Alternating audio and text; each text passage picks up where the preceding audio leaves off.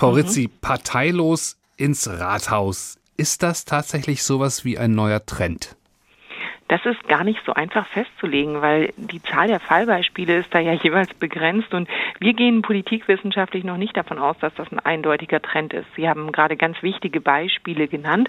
Ähm, man könnte aber auch auf die Wahlen in Frankfurt dieses Wochenende verweisen, wo wir zwar noch nicht wissen, wer der nächste, Oberbürgermeister wird, aber fest steht auf jeden Fall, es wird ein parteigebundener Kandidat sein. Also insofern, es gibt solche und solche Beispiele, mhm. aber die Krise der Parteien, dieser mangelnde Rückhalt in der Bevölkerung, das spiegelt sich eben ein Stück weit auch bei äh, Bürgermeisterwahlen wieder. Dann reden wir doch da mal drüber, was da möglicherweise Vor- und Nachteile sein könnten. Es könnte man beispielsweise sagen, so ein Parteiloser, der kommt aus dem echten Leben, der war vielleicht vorher in der Verwaltung tätig, der kennt sich also aus mit dem Rathausjob. Ist es so? Ja, das ist zum Beispiel schon mal der erste große Unterschied. Ist das jemand, der aus der Verwaltung kommt, der also wirklich die, diese Praxis, ähm, auch die rechtlichen Bedingungen und Rahmenbedingungen sonst des Handelns eines Bürgermeisters genau kennt? Oder ist das wirklich ein Quereinsteiger? Ähm, die werden dann meistens gewählt, weil die Bevölkerung sagt, wir wollen gerade mal einen frischen Wind und wir wollen einen unverstellten Blick und wir möchten, dass eine, einer von uns in diesem Amt sitzt. Also das sind doch sehr unterschiedliche mhm. Perspektiven. Beides ist möglich. Was Sie gerade ansprechen, einer von uns ist ganz interessant. Ähm, wie unabhängig ist wohl so ein ein parteiloser Oberbürgermeister. Bei einem mit Parteibuch, da weiß ich ja wenigstens genau, wer hinter seinem Wahlkampf steht. Und manchmal ist der Kandidat zwar parteilos, aber er äh, reist auf dem Ticket, um es mal flapsig auszudrücken, von Parteien. Dann ist das auch wieder so eine Art Mogelpackung, oder?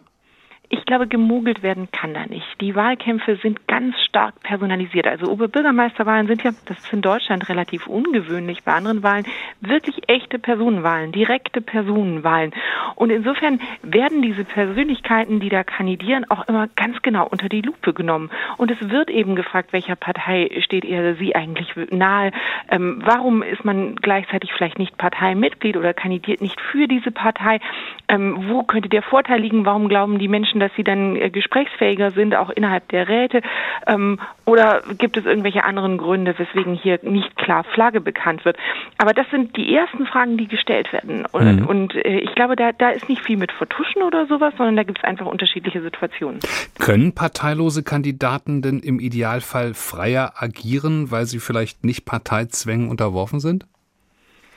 Gelegentlich kann das der Fall sein. Wichtig ist, dass das Amt des Bürgermeisters oder der Bürgermeisterin ja auch eines ist, das vor Ort mit ganz konkreten Problemlagen und Situationen konfrontiert ist. Und da kann es tatsächlich manchmal von Vorteil sein, wenn man auch in den Räten äh, große Allianzen schließen kann, wenn man sehr pragmatisch handeln kann.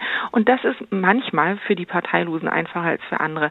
Andererseits ähm, ist in der Politikwissenschaft immer wieder eine Diskussion, ob das vielleicht die Räte ein bisschen schwächt, weil hier die, der Einfluss der Parteien insgesamt zurückgeht und das macht dann auch die Attraktivität zur Mitarbeit in den Räten vielleicht auch wieder etwas geringer, beziehungsweise wir haben auch ein Rekrutierungsproblem, wenn es um Kandidaturen für das Bürgermeisteramt geht. Also es ist oft so, dass es ganz schwer ist, sie überhaupt überhaupt Freiwillige zu finden, die dieses Amt ausüben möchten und kandidieren möchten. Hm. Jetzt nehmen wir mal den wohl bekanntesten Bürgermeister Deutschlands, den aus Tübingen, den Boris Palmer. Der musste ja seine Mitgliedschaft bei den Grünen ruhen lassen, konnte bei seiner letzten Kandidatur nicht auf Unterstützung seiner Partei hoffen. Er trat an, parteilos und gewann haushoch gegen die Kandidatin seiner eigenen Partei, der Grünen. Was ist das, ein Sonderfall?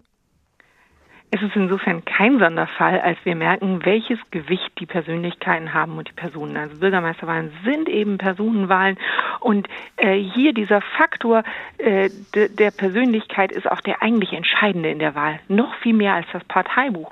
Und Boris Palmer ist ja ähm, auch sehr umstritten gewesen als Person, aber wie er dann äh, bei den Wahlen unter Beweis gestellt hat, ist es ihm gelungen, einen großen Teil der Tübinger Bevölkerung hinter sich zu scharen und das gibt ihm natürlich unglaublichen Macht und und Rückhalt. Hm. Das heißt, es kommt vor allem darauf an, das ist einer, den wir kennen, das ist einer, dem wir vertrauen, das ist einer von uns.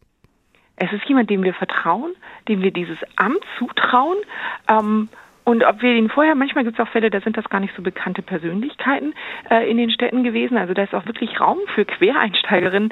Äh, aber es geht darum, dass man wirklich sagt, da ist jemand, der oder diejenige erkennt die Probleme unserer Stadt, unserer Kommune und wir glauben, damit geht's voran.